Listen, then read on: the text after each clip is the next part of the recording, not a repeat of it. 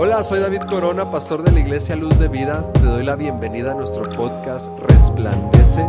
Te invito a que nos acompañes en esta serie 30 días con Jesús y descubras lo que Dios tiene preparado para ti.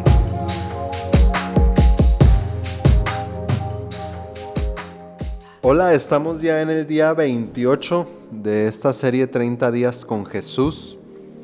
Y leemos en Marcos capítulo 16 estas palabras, no, es, no está aquí, ha resucitado. Y en este día recordamos el evento más importante para los cristianos, que es la resurrección de Jesús. Recordamos que Él venció la muerte y se levantó de los muertos.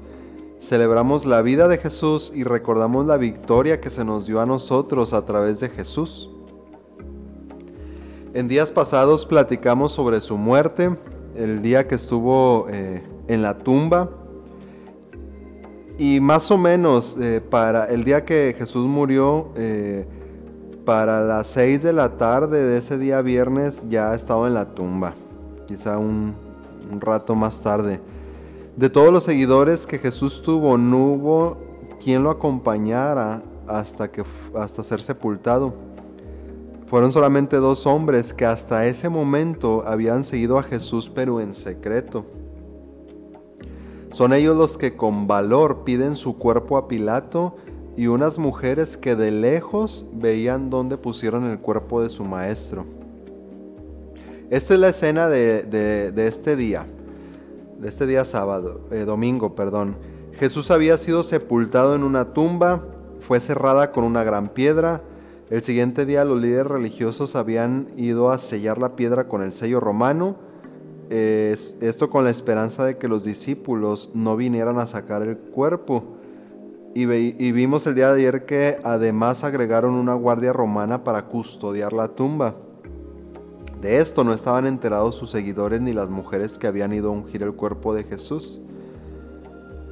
Este día las mujeres venían muy de mañana, el primer día de la semana, a ungir el cuerpo de Jesús y traían o venían con una preocupación. ¿Quién nos moverá la piedra de la entrada del sepulcro? Pero cuando llegaron al lugar se encontraron que la piedra ya había sido removida de la entrada. Y no solo eso, recibieron una invitación muy inusual de parte de un ángel, quien había removido la piedra. Les dijo, vengan vean el lugar donde fue puesto su cuerpo. No sé si alguna vez te has detenido a pensar, ¿por qué fue removida la piedra de la entrada de la tumba? ¿Que no era este mismo Jesús el que después se aparecería frente a sus discípulos sin tener que entrar por la puerta? ¿Acaso necesitaba que se le abriera la puerta para poder salir? Nada de eso. La verdad es que Dios siempre trabaja de manera asombrosa y se ha propuesto a usar cada detalle, por más pequeño que parezca, para glorificarse a sí mismo.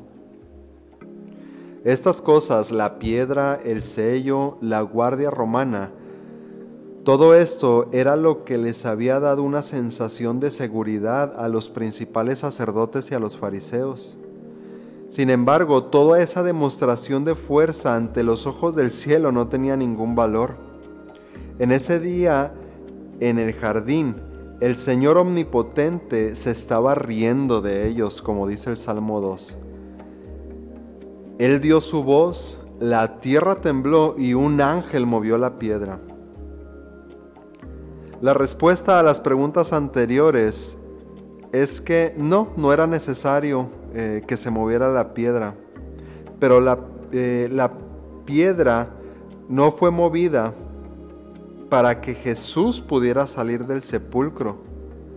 La piedra fue removida para que las mujeres y después Pedro y Juan pudieran entrar a la tumba y ver que efectivamente ahí no estaba Jesús. Dichosos ellos que vieron la tumba vacía. Sus corazones pasaron de la tristeza al gozo. Pero bienaventurados los que no vieron y creyeron. Hasta el día de hoy la piedra sigue removida y la tumba está vacía. No está ahí, pues ha resucitado como dijo.